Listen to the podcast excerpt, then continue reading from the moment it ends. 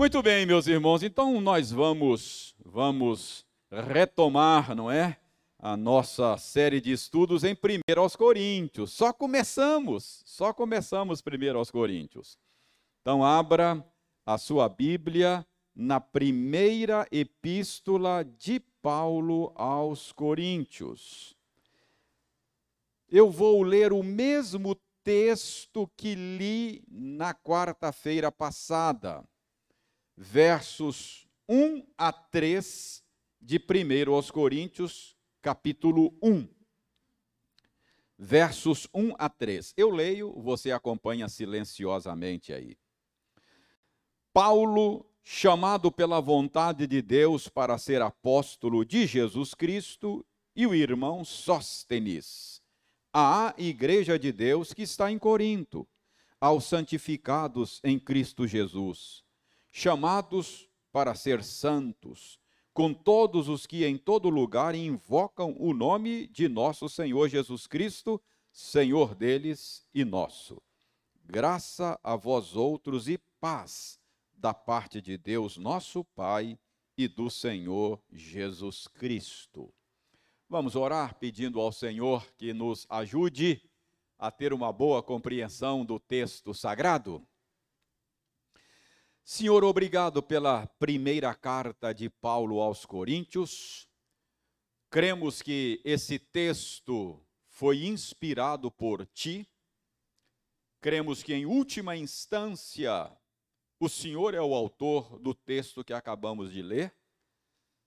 E agradecemos-te porque esse texto foi preservado, chegou até nós Obrigado porque ele foi traduzido para o nosso idioma e agora podemos lê-lo na nossa língua materna. E obrigado porque vamos agora estudar uma porção desta carta e que o Senhor trabalhe em nós, abrindo o nosso entendimento, desvendando os nossos olhos, a fim de que possamos obter uma boa compreensão do sentido desse texto. E que, por meio desta compreensão, o Senhor alimente a nossa alma. O Senhor ilumine e esclareça o nosso entendimento. E que o Senhor também nos transforme segundo a imagem de Jesus em cujo nome nós oramos. Amém. Muito bem, no, na quarta-feira passada nós introduzimos a nossa série de estudos. Você já sabe é, que Paulo escreveu essa carta lá por volta do ano 55 da nossa era, estava em Éfeso, tomou conhecimento de um punhado de problemas lá na igreja de Corinto, igreja que ele plantou. E Paulo então escreveu essa carta para lidar de maneira pastoral com esses problemas da igreja. Por isso, nós estamos chamando essa série de estudos, o tema que estamos dando é Problemas de uma Igreja Local. Então, é uma série de problemas eh, dos quais o apóstolo Paulo trata aqui. Ah, Outro dia, conversando aqui com o Ildeir e com o Lucas, numa tarde aí, eh, sobre essa série de estudos, não é? E eu brinquei e disse a eles: está vendo? Olha, uma igreja fundada pelo apóstolo Paulo, uma igreja pastoreada por Apolo, cheia de problemas. Então a culpa não é do pastor, né? Olha que lá só tinha pastor assim, top, não é? Então, então, mesmo uma igreja fundada por Paulo, pastoreada por Apolo, tinha problemas. Então, a gente pode se consolar, não é? E eu disse: a culpa não é do pastor, não é? Porque lá era outro Paulo, não era o Fontes, né? Lá era o Paulo de Tasso, apóstolo. Muito bem. Uh, mas é, é, é uma brincadeira, mas, mas tem um fundo de verdade, né? Deus Deus não planejou que a igreja fosse perfeita desse lado da eternidade, não é? é toda igreja local vai ter os seus percalços, os seus problemas. Não, não tem jeito, enquanto Cristo não voltar, nenhum de nós estará pronto ainda, né? Somos todos pessoas que estão sendo transformadas de glória em glória. Mas então vamos ao nosso texto. Aqui nós temos a introdução da carta e a carta começa como de costume, ou seja, esse jeito de começar uma carta era o jeito usual daqueles dias. É, eu já disse isso aqui quando estudamos Colossenses. Hoje nós temos o nosso jeito, na nossa cultura, de escrever uma carta. Aliás, a gente quase não escreve carta mais, não é? Agora é o WhatsApp. Mas é, as poucas cartas que nós ainda escrevemos, a gente começa colocando local, data, não é? E logo nos dirigimos ao, ao destinatário, querido amigo fulano de tal, se é uma coisa mais informal, uma saudação, como vai você, tudo bem? Fala o que tem que falar e no final a gente é, revela lá o remetente da carta. Mas na cultura bíblica, nos dias de Paulo, se começava uma carta de maneira diferente. Aqui nós temos a primeira coisa, a identificação do remetente, está no verso primeiro. Aí uh, o remetente se identifica. Uh, depois, no verso 2, nós temos a identificação do destinatário da carta, para quem a carta está sendo enviada. Então, verso 1, quem escreve a carta. Verso 2, para quem a carta está sendo enviada. E no verso 3, uma saudação inicial. Então, normalmente era assim que se começava uma carta. Então, nós vamos usar essa estrutura para analisar os três primeiros versículos da carta. Verso primeiro é assim que o remetente da carta se identifica. Paulo, chamado pela vontade de Deus para ser apóstolo de Jesus Cristo, e o irmão Sóstenes. Então está aí o remetente. Uh, notem, em primeiro lugar, que, embora Paulo inclua Sóstenes como um dos remetentes da carta, ele só aplica o título de apóstolo de Jesus Cristo a si mesmo, não é? Então, notem aí, Paulo, chamado pela vontade de Deus para ser apóstolo de Jesus Cristo, e o irmão Sóstenes. Então, o título de apóstolo aí só se aplica a Paulo.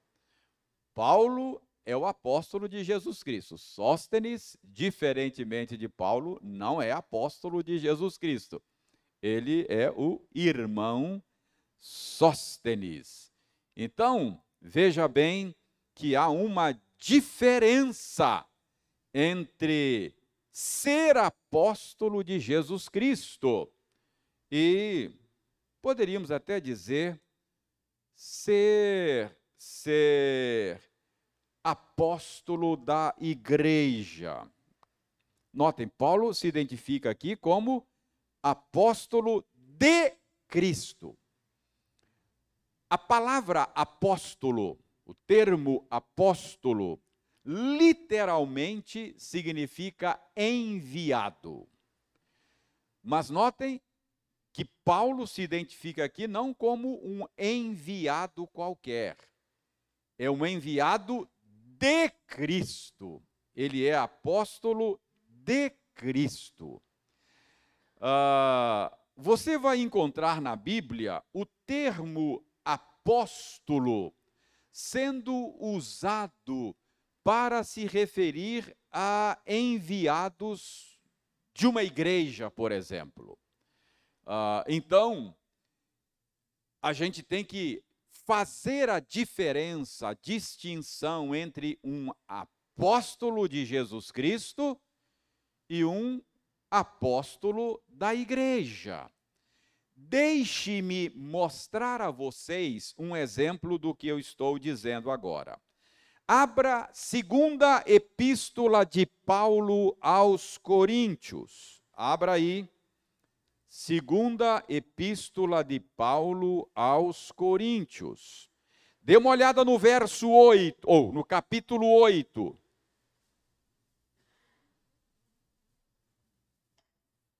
Capítulo 8. E eu chamo a sua atenção para o verso 23. Segunda de Paulo aos Coríntios, capítulo 8, verso 23. Aí, na sua Bíblia, está escrito assim: Quanto a Tito, é meu companheiro e cooperador convosco. Quanto a nossos irmãos, são mensageiros das igrejas e glória de Cristo. Então, notem bem, sabe qual é a palavra que os tradutores traduziram aí por mensageiros? É a mesma palavra que Paulo usou lá para falar que ele é apóstolo de Jesus Cristo. Mensageiros aqui, no grego, apóstolos. Então, uh, em 2 aos Coríntios, Paulo está se referindo a alguns irmãos que eram apóstolos das igrejas, mensageiros das igrejas, enviados pelas igrejas. Então, com isso, eu quero que você saiba que o termo apóstolo pode ter pelo menos esses dois significados no Novo Testamento: mensageiros enviados pelas igrejas e mensageiros que foram enviados pessoalmente por Jesus Cristo. Então, ele, é, nesse caso, Paulo está dando esse sentido ao termo apóstolo, apóstolo de Cristo. Paulo está dizendo que ele era um enviado do próprio Cristo, não é? É diferente. Olhe Filipenses, só para você ter um outro exemplo. Filipenses capítulo 2. Filipenses capítulo 2, verso 25. Em Filipenses 2, 25, você lerá o seguinte: Julguei, todavia, necessário mandar até vós Epafrodito, por um lado, meu irmão, cooperador e companheiro de lutas, e por outro lado, vosso mensageiro e vosso auxiliar nas minhas necessidades. Sabe que a palavra mensageiro aí é o termo apóstolo. Então, Paulo está dizendo à igreja de Filipos que Epafrodito era um mensageiro, um apóstolo deles. Era alguém que foi enviado a Paulo da parte da igreja dos filipenses. Então, está claro para vocês que o termo apóstolo pode ser usado para se referir a alguém que foi enviado da igreja. Mas Paulo se identifica não como um mensageiro da igreja, não como alguém que fora enviado pela igreja, mas um apóstolo de Jesus Cristo. Então, isso faz toda a diferença. E preste bem atenção. Desde bem cedo, a igreja compreendeu a diferença entre esses dois tipos de apóstolos.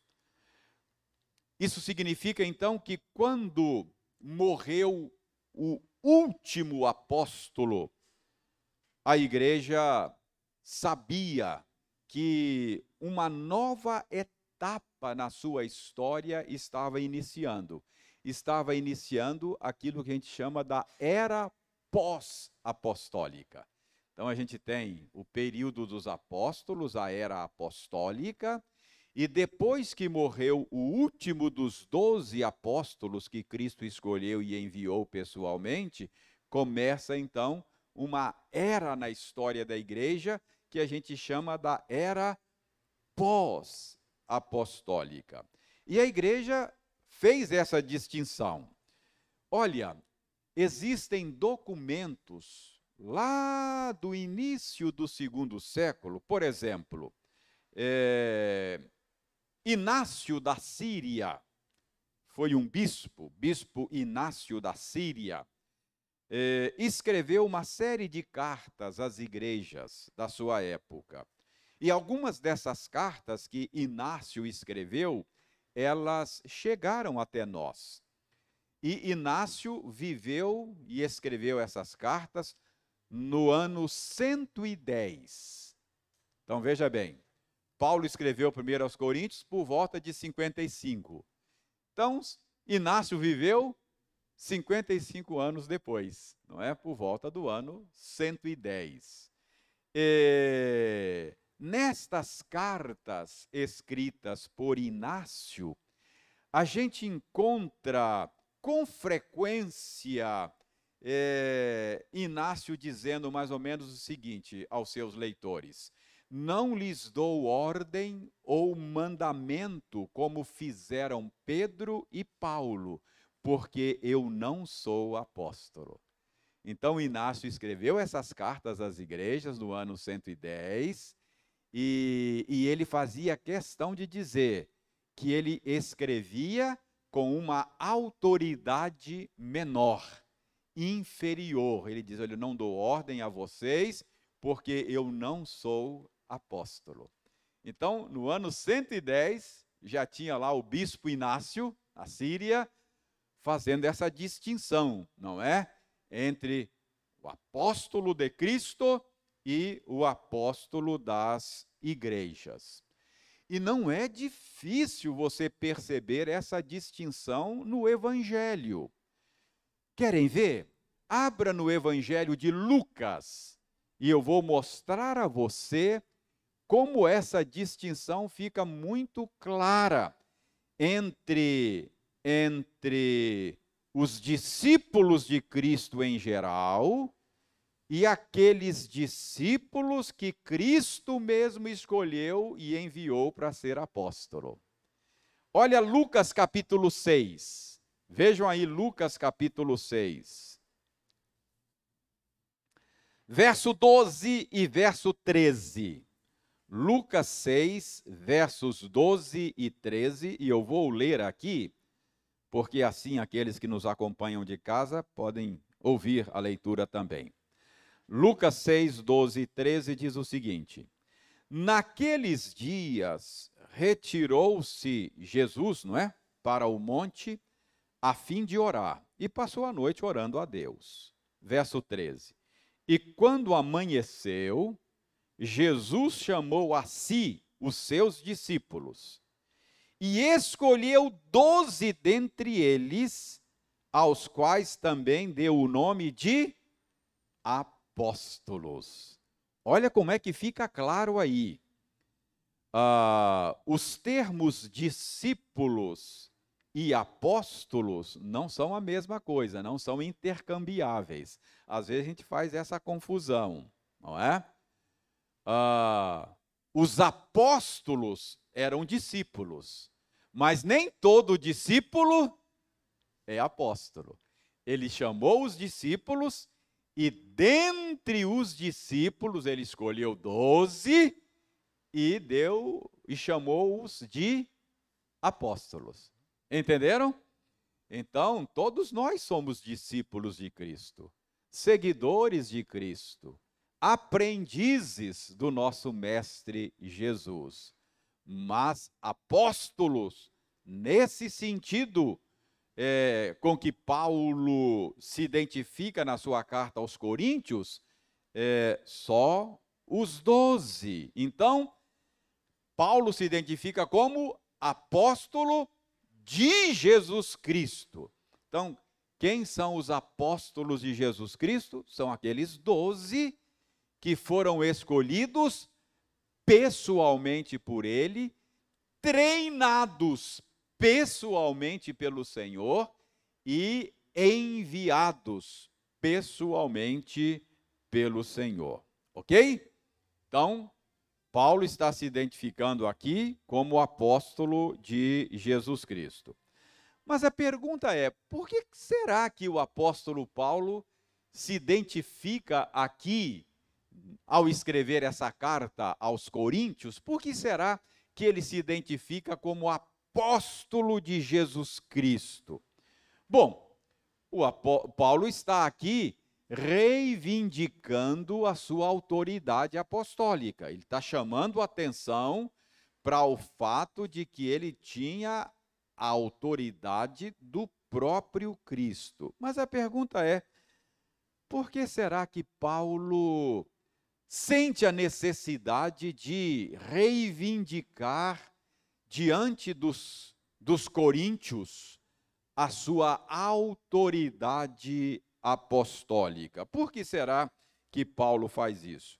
Irmãos, eu tenho aqui um palpite e, e esse é o palpite de bons estudiosos, não é? Ah, Paulo está aqui reivindicando a sua autoridade apostólica, porque Paulo, Paulo enfrentava certa rejeição, certas restrições havia uma certa indisposição lá na igreja de Corinto contra o apóstolo Paulo. Curioso, né? Ele era o plantador da igreja. Mas desde que Paulo saiu de Corinto, não é?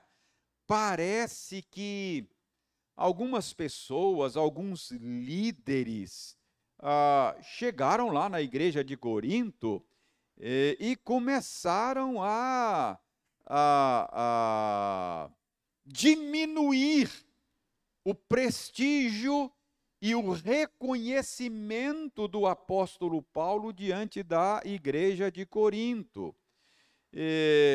parece que um dos argumentos que esses opositores usavam era de que Paulo não era apóstolo coisa nenhuma. Afinal de contas, ele não estava entre os doze quando Cristo escolheu aqueles doze lá. Paulo não andou com Cristo, não é? é? Então, Paulo não era apóstolo coisa nenhuma, Paulo é um impostor.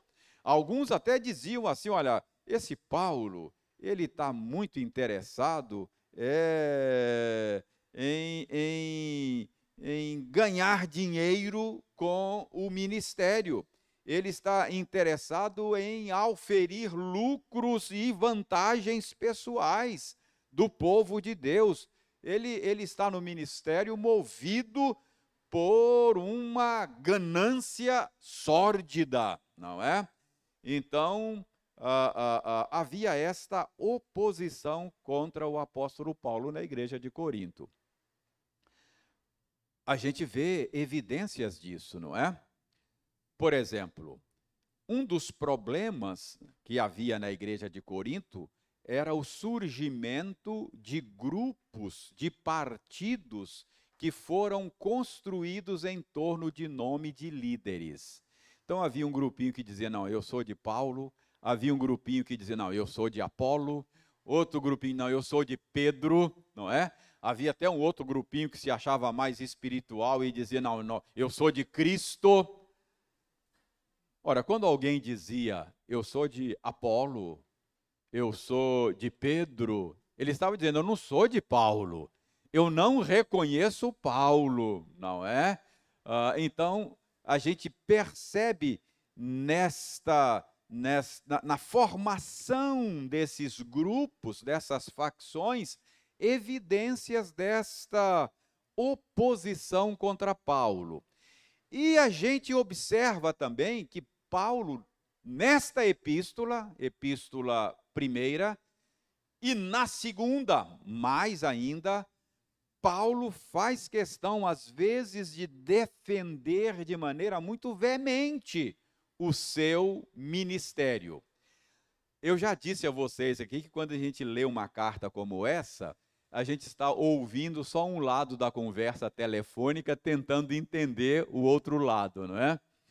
Então a gente ouve Paulo falando aqui, a gente percebe que Paulo está respondendo esse tipo de oposição. Quer ver? Vamos ouvir um lado da conversa. Abra aí, 1 aos Coríntios 9. 1 aos Coríntios 9.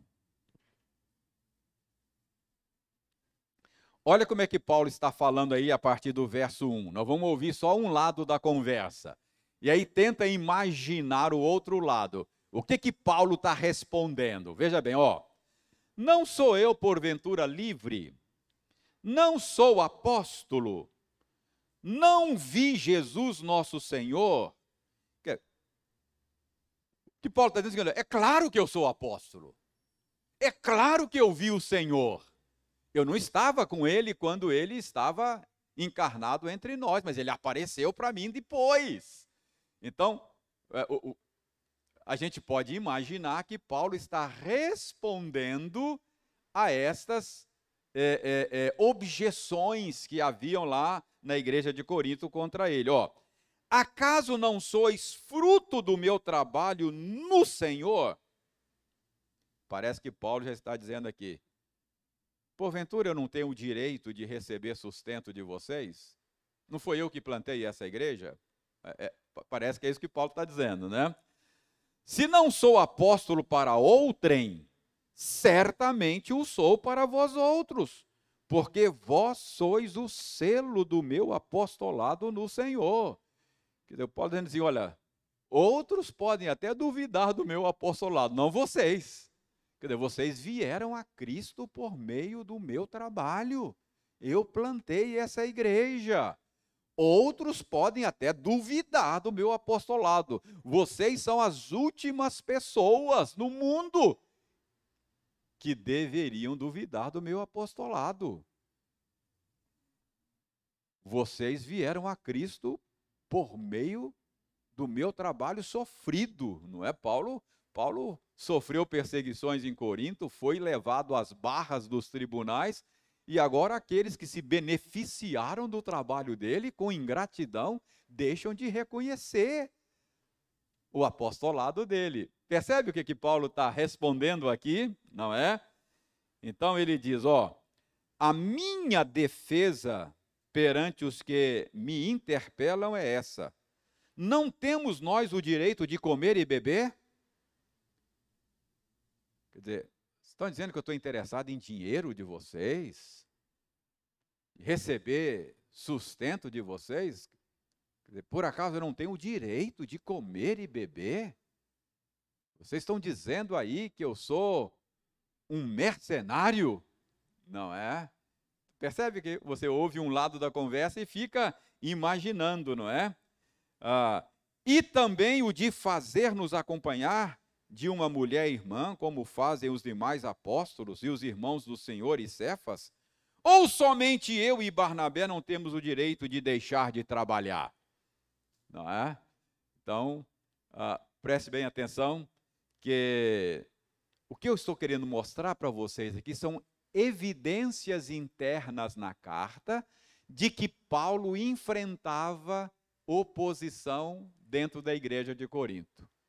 Por isso é que Paulo já começa a carta se identificando como apóstolo de Jesus Cristo, não é?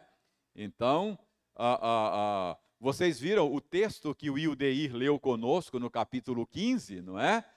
Paulo, Paulo ali está dizendo: olha, eu vi o Cristo ressuscitado, ele apareceu para mim e eu recebi o meu ministério dele. Eu sou apóstolo de Jesus, sim, porque eh, eu fui enviado pessoalmente por ele.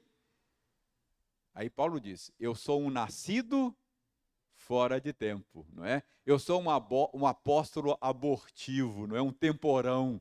Não é? é claro, é, é, Jesus escolheu os doze lá mas ele me escolheu também. Eu sou um fora, um fora do tempo, um abortivo, um temporão, não é? Então, é isso que Paulo explica. Essa é a defesa que Paulo faz do seu apostolado. Então, vejam bem, qual é a implicação de tudo isso, dessa identificação de Paulo, desse modo como ele se identifica? É que um apóstolo de Cristo tem a mesma autoridade de Cristo. Uh, uh, um apóstolo de Cristo, ele não é um líder de uma igreja local, mas ele é o líder da igreja universal de Cristo. Não estou falando da denominação Igreja Universal do Reino de Deus, não é isso não.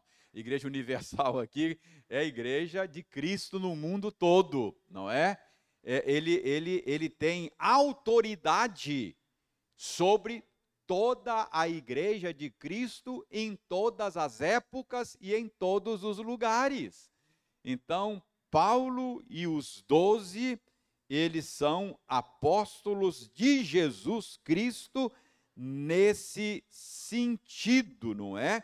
E além disso, eles foram aqueles que lançaram os fundamentos sobre os quais a igreja está sendo está sendo edificada.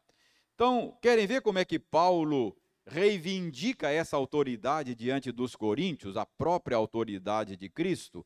Olha na primeira epístola aos Coríntios, que é a epístola que estamos estudando, capítulo 14. Veja os versos 37 e 38. 1 aos Coríntios 14, 37 e 38. Se alguém se considera profeta ou espiritual, reconheça ser mandamento do Senhor o que vos escrevo. E se alguém o ignorar, será ignorado. Olha com que autoridade Paulo fala a essa igreja. O que Paulo escreve é palavra de Deus, porque ele é apóstolo, não é?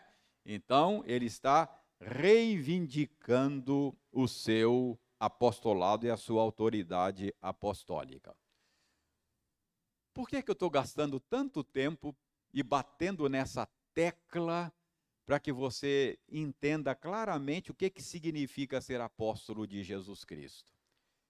Irmãos, eu estou batendo nessa tecla e insistindo, porque isso precisa ficar claro uh, nesses nossos dias em que o título de apóstolo tem sido usado e abusado dos nossos dias. Existem líderes eh, de igrejas hoje que se auto-intitulam apóstolos. Ah, e isso não é bom. A gente não deveria usar esse título e deixar esse título só para aqueles doze e para Paulo, para a gente fazer a diferença entre a autoridade deles e a nossa autoridade de líderes hoje. Entendeu? Então, a gente não deveria é, entender esses apóstolos modernos como se fossem apóstolos no sentido de, de, é, é, de Paulo e os doze. Ah, e notem que Paulo faz questão de dizer aí, olha o verso primeiro aí, né? Ele, ele se apresenta como apóstolo de Jesus Cristo pela vontade de Deus. Não é isso que ele diz? O que, que Paulo está dizendo aí? Que ele não é um apóstolo autodesignado. Ele não se fez a si mesmo apóstolo mas ele foi feito apóstolo pelo próprio Deus. Então é isso que Paulo está dizendo aí no verso primeiro. E Paulo, eu já mostrei para vocês, Paulo inclui aí como remetente da carta o Sóstenes. Por que será que Paulo colocou Sóstenes aí como remetente da carta? Irmãos, duas possibilidades e talvez as duas estejam certas. Uma possibilidade é que Paulo, nesta época que estava em Éfeso, quando ele escreveu a carta para Corinto, para os coríntios, é, ele estava em Éfeso, muito provavelmente hospedando-se na casa de Sóstenes. Então, talvez o Sóstenes fosse o seu anfitrião. Então, ele quis ah, fazer uma gentileza, não é? E, e, quis que os coríntios soubessem, porque Sóstenes era conhecido lá, que os coríntios soubessem. Tá com frio aí, Ana? Eu estou vendo o pessoal aqui correndo do, do, do, do ar-condicionado aqui. Mas é. Tudo bem.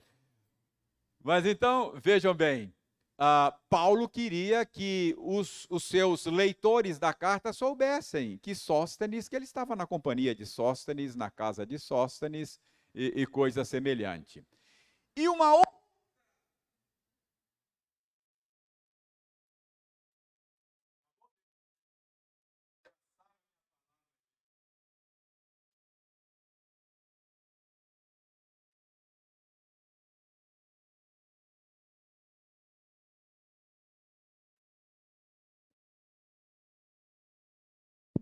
Muito bem.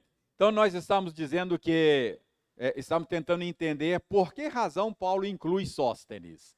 Então, primeira possibilidade, Paulo estivesse na companhia dele e até sendo hospedado por ele.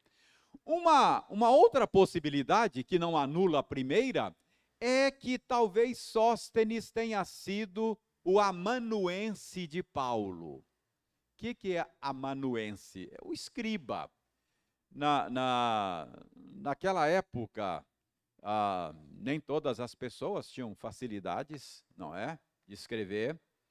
E, então, ah, Paulo usou muitas vezes é, desse expediente de ter um escriba, um amanuense. Paulo, Paulo ditava as cartas, não é? E, e alguém ia escrevendo para ele. Quer ver uma evidência de que essa carta foi escrita por um amanuense? É, veja no capítulo 16 dessa carta. Capítulo 16, veja o verso 21. Capítulo 16 de 1 aos Coríntios, verso 21, você lê o seguinte, ó. A saudação escrevo-a eu, Paulo, de próprio punho. Então, Paulo está dizendo que a saudação ele escreveu de próprio punho. Isso significa que o restante da carta não. Ele só escreveu de próprio punho a saudação. Então, alguém escreveu a carta para ele. Muito provavelmente Sóstenes. Então, por que é que ele inclui aí Sóstenes?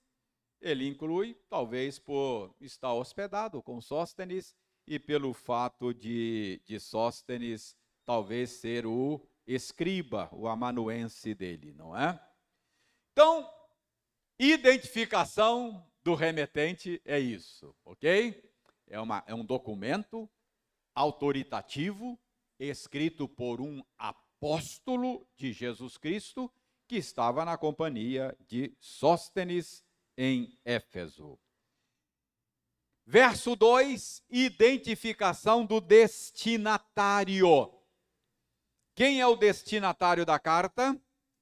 A igreja de Deus que está em Corinto. O que, que a gente pode comentar aqui desse destinatário?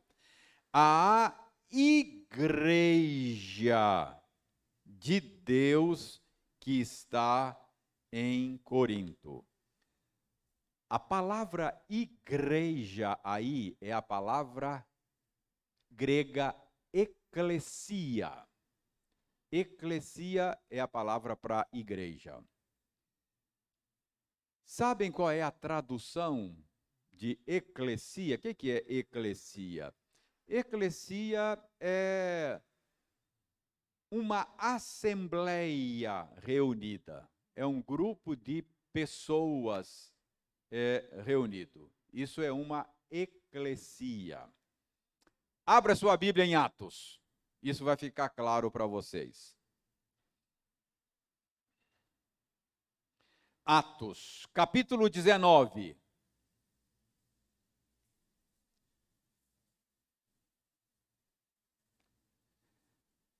Uh, a partir do verso 35. Atos 19, a partir do verso 35. O escrivão da cidade, tendo apaziguado o povo, disse: Senhores Efésios, quem porventura não sabe que a cidade de Éfeso é a guardiã do templo da grande Diana e da imagem que caiu de Júpiter?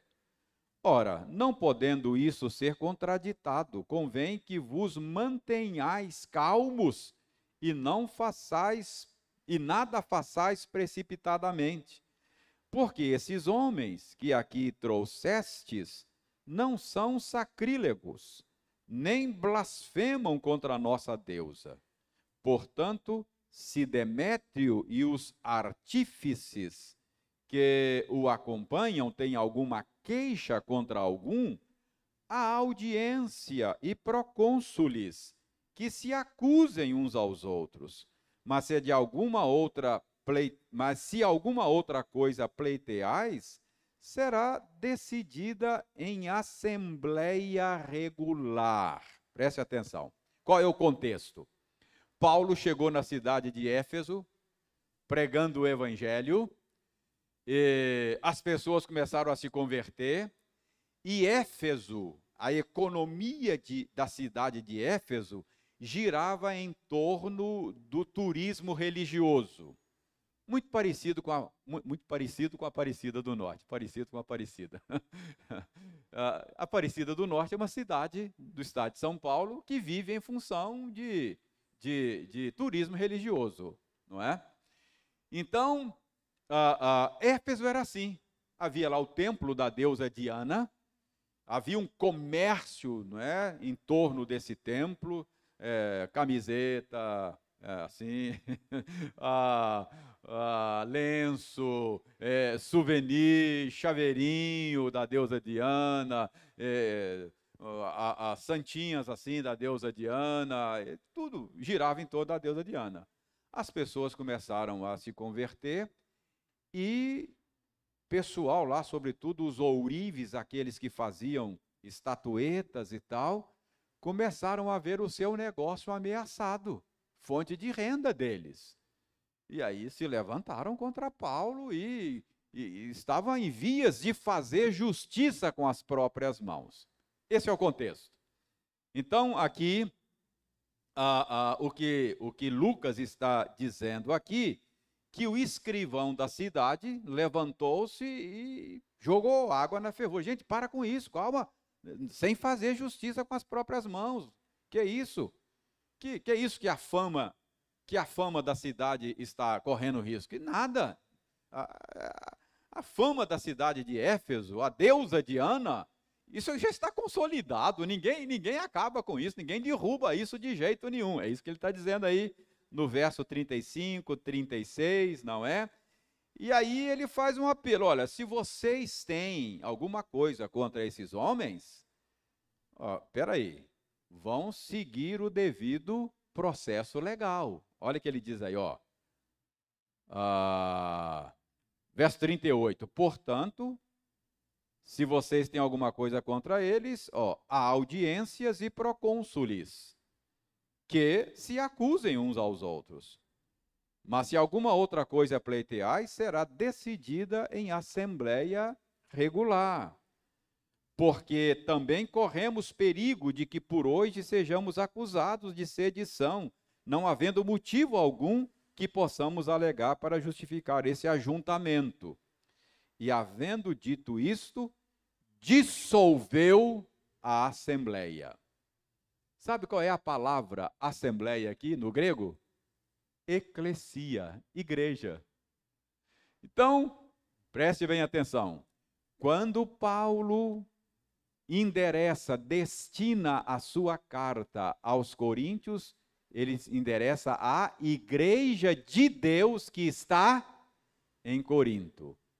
Então, igreja, eclesia, assembleia, povo de Deus que está em Corinto. Isso é muito importante.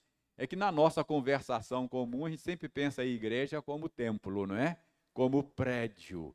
Mas não é isso que nós temos aqui.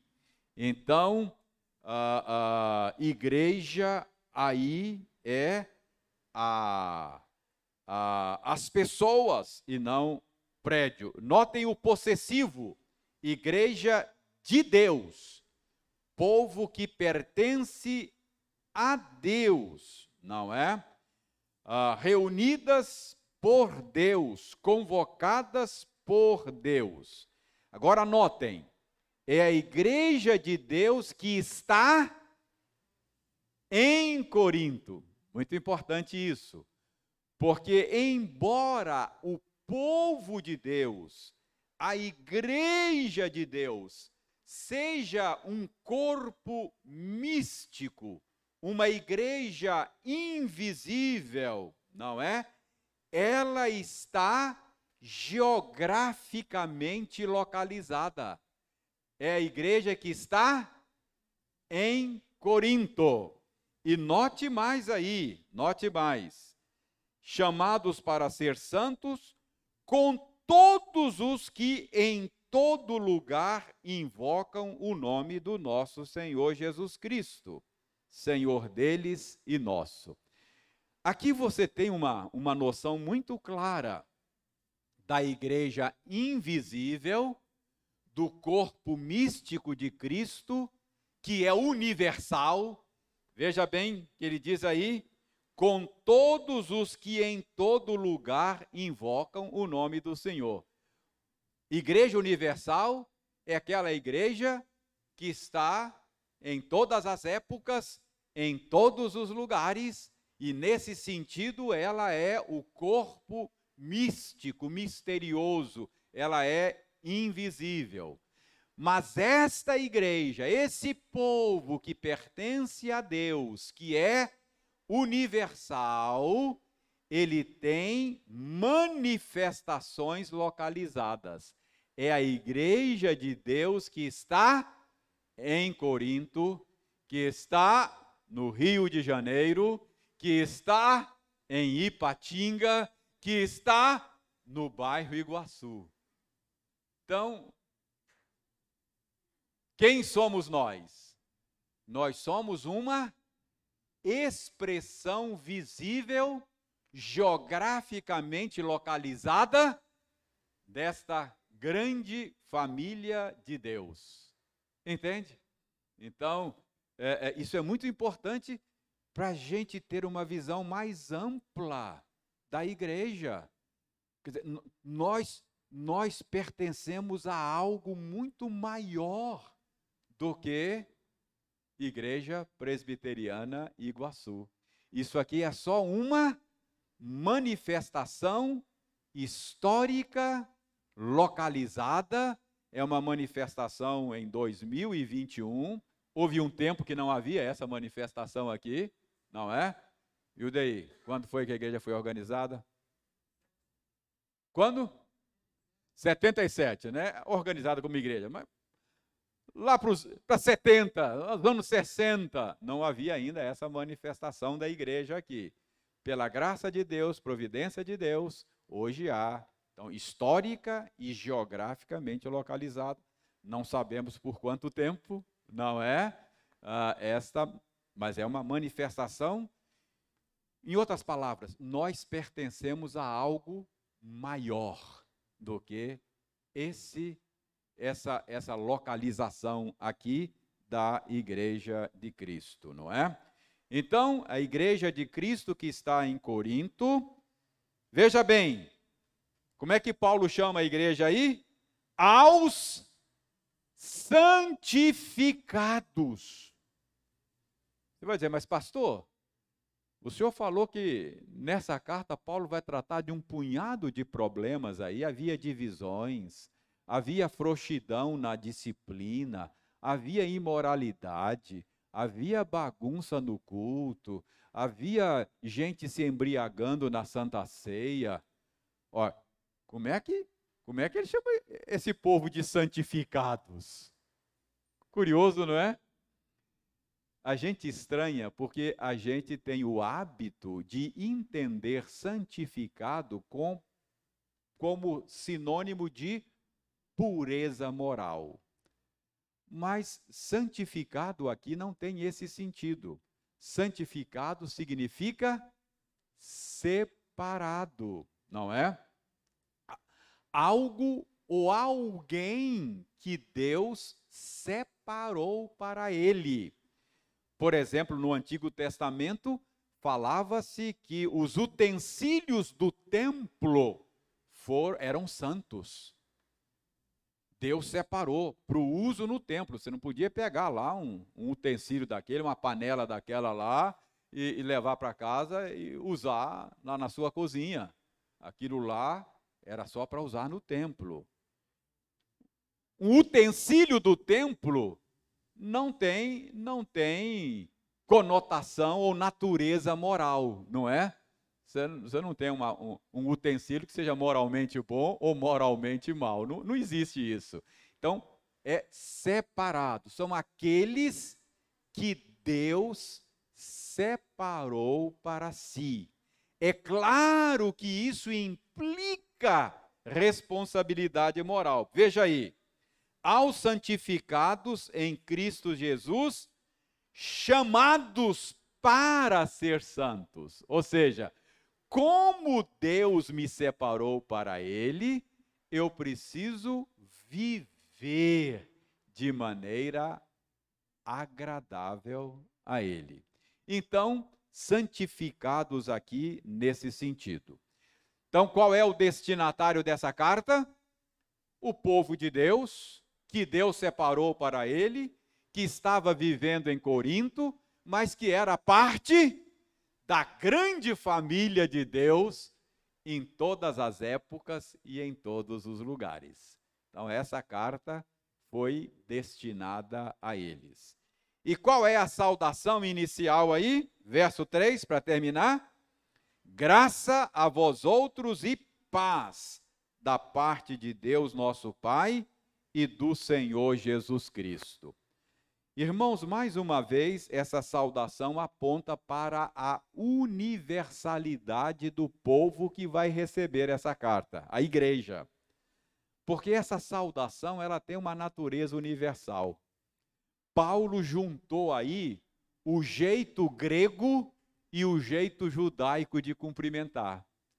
Era o modo que as pessoas cumprimentavam. Então, normalmente os gregos cumprimentavam com a graça. Graça era o jeito grego de cumprimentar.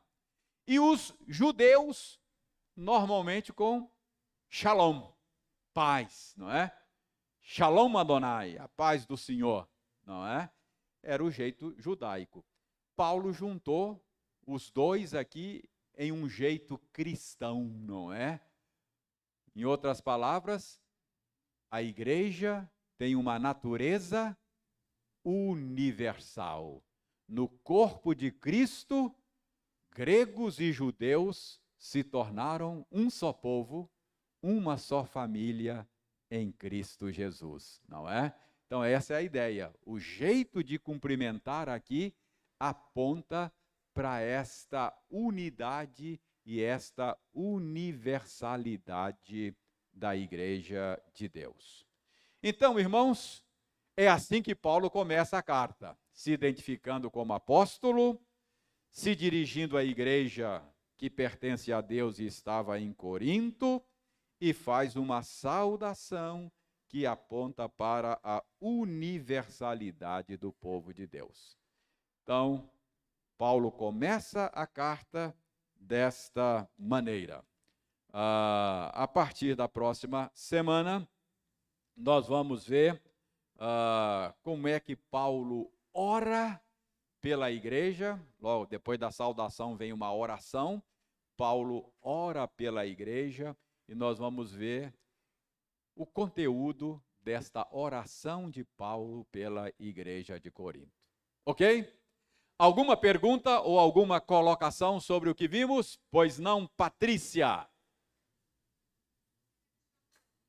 Se eu puder ajudar, fala aí. Sim. Como?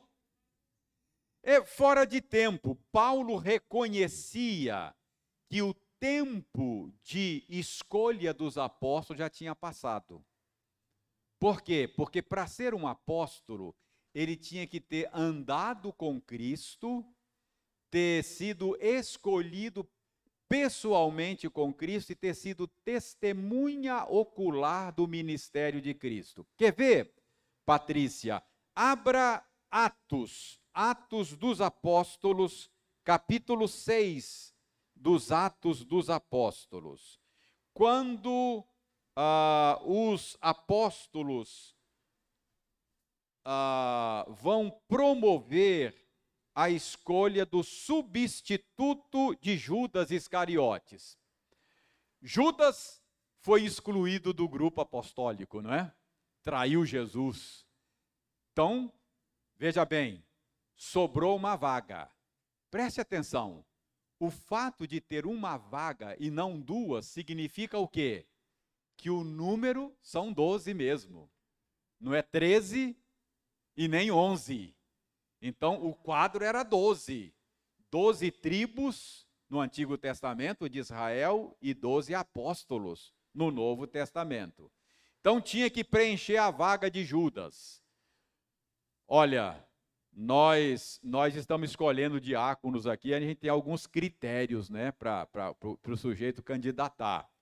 Então, por exemplo, na nossa igreja, para ser diácono, tem que ser homem maior de 18 anos, membro da igreja local há mais de um ano. Isso é um critério, entendeu? Para ser diácono. E para ser apóstolo, qual é o critério? Verso 12 e 13.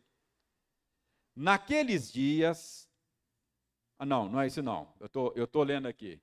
É Atos, Atos 6, é, escolha de Matias. Um, a 1,15. É, ok. Seis é são os diáconos. Leia, por favor, aí.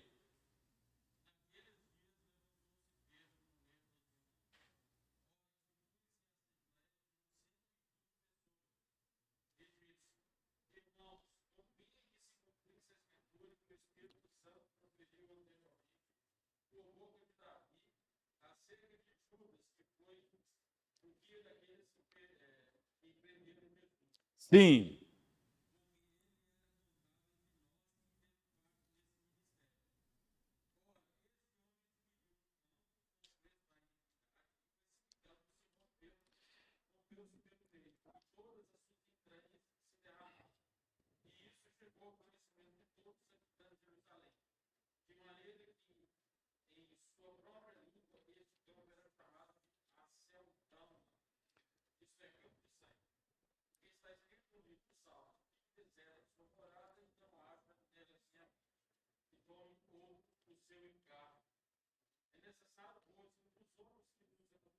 Preste atenção, é necessário, aí está, estão os critérios. É necessário para ser candidato a essa vaga deixada por Judas, é necessário que seja o quê?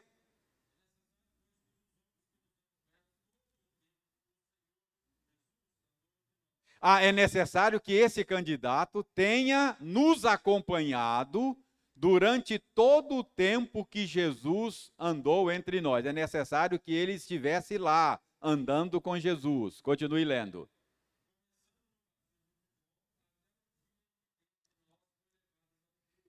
Ah, é necessário que esse candidato tenha estado conosco durante todo o período que Jesus estava ministrando aqui, até do batismo dele até a sua morte, ressurreição e ascensão. Continua lendo. Ah, é necessário que um desses que estiveram conosco naquele período seja escolhido agora para ocupar a vaga de Judas. Então, Patrícia, preste atenção. Paulo não andou com Jesus. Então eles diziam: Olha, Paulo, você não é apóstolo, você, você não estava lá. Você viu Jesus ser batizado, Paulo? Você, você viu Jesus Cristo é, ser crucificado lá? Você viu? Você não viu.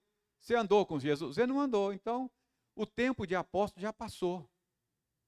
Agora não, não, tem jeito mais de ser, de ser escolhido apóstolo. Aí Paulo falou assim: Eu nasci fora de tempo. Ele apareceu para mim, lá no caminho de Damasco. Pessoalmente, eu recebi dele o meu ministério. Eu sou um apóstolo que nasceu fora do tempo dos apóstolos. É isso que ele está dizendo. Entendeu?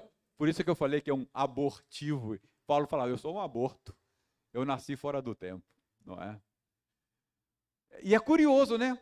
Paulo poderia dizer assim: quem falou com você que, que tem tempo de apóstolo? Ah, pode ser apóstolo qualquer tempo, não é? Não, Paulo admitiu que houve um tempo que já tinha passado do tempo de apóstolos. Ele admitiu isso. Falou: Eu nasci fora do tempo, não é? Ele admitiu a necessidade de ter ah, estado com Cristo.